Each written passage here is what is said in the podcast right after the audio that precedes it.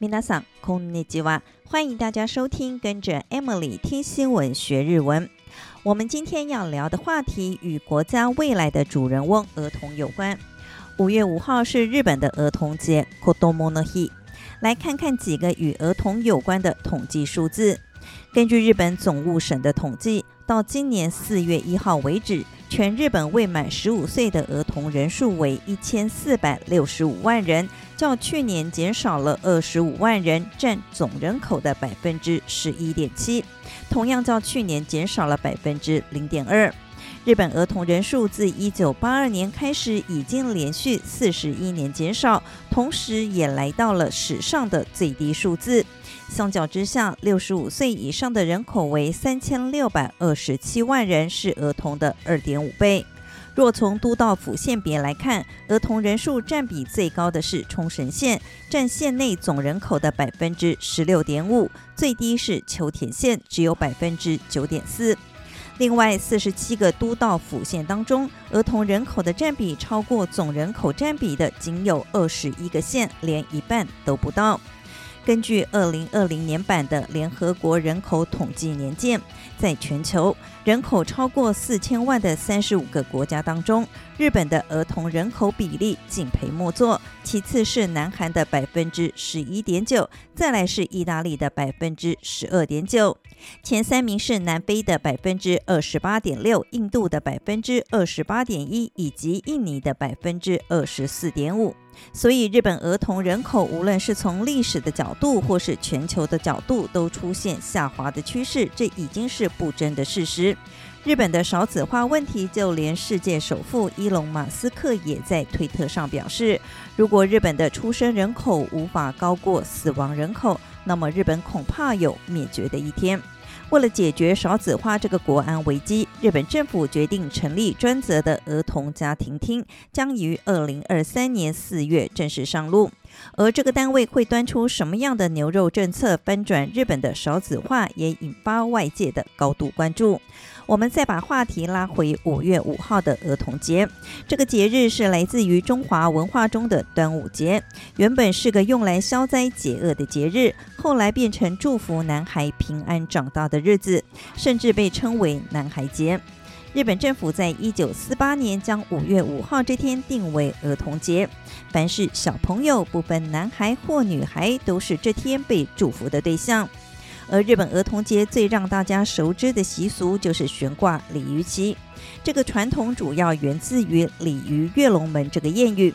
相传鲤鱼越过瀑布之后就会变成龙，再加上鲤鱼比起其他的鱼类较为长寿。日本的武士世家在望子成龙的心态下，有了在五月五号这天悬挂鲤鱼旗的习惯。除了希望家中的男孩能健康长大之外，也带有平步青云、步步高升的意涵。除了鲤鱼旗之外，家里还会摆放五月人形。所谓的五月人形，是指甲胄、弓等武器装备。通常只有家中有男孩子的家庭才会有这样的摆饰。其实硬要说起来，日本有两个儿童节，第一个是刚刚已经介绍过的五月五号儿童节，另一个则是三月三号的女儿节 ——Hina Mazli。听到这个名称就知道这个节日的主角是女孩。跟儿童节一样的是，女儿节的起源同样来自于中华文化里的上巳节，一开始也只是一个消灾解厄的习俗，和女孩完全没有关系。后来到了平安时代，女性贵族会在这一天玩纸做的人形，一直到了江户时代，女儿节当天玩厨人形的风气逐渐地扩及到一般家庭。随着时代的变迁，这些厨人形越来越精致，而且会放在阶梯状的陈列台上。陈列台有七阶、五阶和三阶。阶梯越多，价格自然越昂贵。现在的日本家庭碍于室内空间的关系，大多选择五阶或三阶。通常在女儿节前两个礼拜左右，就会把厨娃娃给陈列起来。一过了三月三号，就会立刻收起来，因为据说如果太晚收的话，家中的闺女可能很难嫁出去。这里顺道补充一下，日本在四月底到五月初有四个国定假日，包括了四月二十九号的昭和之日、五月三号的宪法纪念日、五月四号的绿之日以及五月五号的儿童节。因此会有长达一个礼拜的假期，称为黄金周。以后如果想要到日本旅游，个人建议避开这段期间，不然到哪里都是人山人海，只怕会败兴而归。以上就是关于日本儿童节的相关新闻。接下来我们就来复习一下在这则新闻中出现的几个重要日文单字。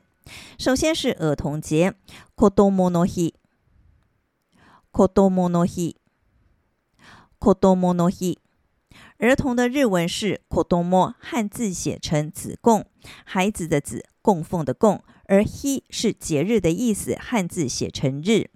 女儿节是ひなまつり，ひなまつり，ひなまつり，汉字写成雏祭，雏菊的雏，祭典的祭。鲤鱼旗，こ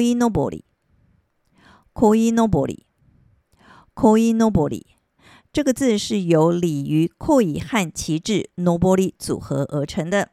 雏娃娃 “hinaningo”，hinaningo，hinaningo，汉字写成雏人形。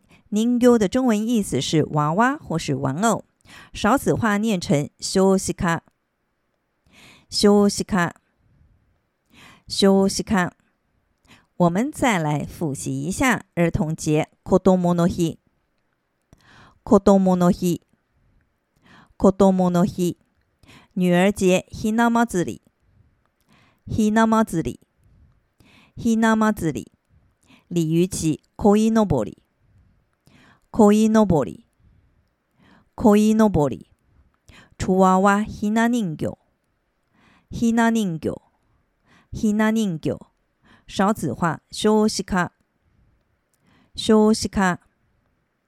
少子化。